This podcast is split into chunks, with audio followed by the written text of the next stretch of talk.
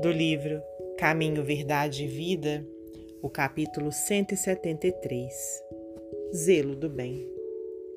E qual é aquele que vos fará mal, se fordes zelosos do bem? Primeira Epístola de Pedro, capítulo 3, versículo 13. Temer os que praticam o mal é demonstrar que o bem ainda se não nos radicou na alma convenientemente. A interrogação de Pedro reveste-se de enorme sentido. Se existe sólido propósito do bem nos teus caminhos, se és cuidadoso em sua prática, quem mobilizará tamanho poder para anular as edificações de Deus? O problema reside, entretanto, na necessidade de entendimento.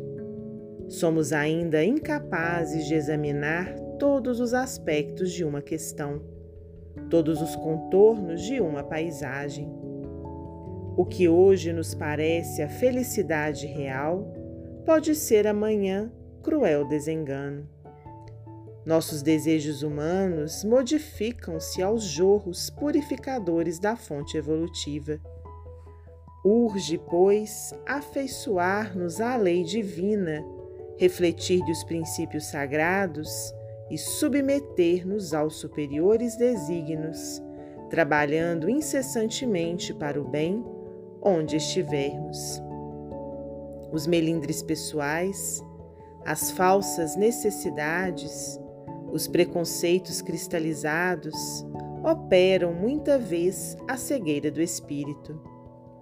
Procedem daí imensos desastres para todos os que guardam a intenção de bem fazer, dando ouvidos, porém, ao personalismo inferior. Quem cultiva a obediência ao Pai no coração sabe encontrar as oportunidades de construir com seu amor. Os que alcançam, portanto, a compreensão legítima não podem temer o mal Nunca se perdem na secura da exigência, nem nos desvios do sentimentalismo. Para essas almas que encontraram no íntimo de si próprias o prazer de servir sem indagar, os insucessos, as provas, as enfermidades e os obstáculos são simplesmente novas decisões das forças divinas relativamente à tarefa que lhes dizem respeito, destinadas a conduzi-las para a vida maior. Emmanuel, psicografia de Francisco Cândido Xavier.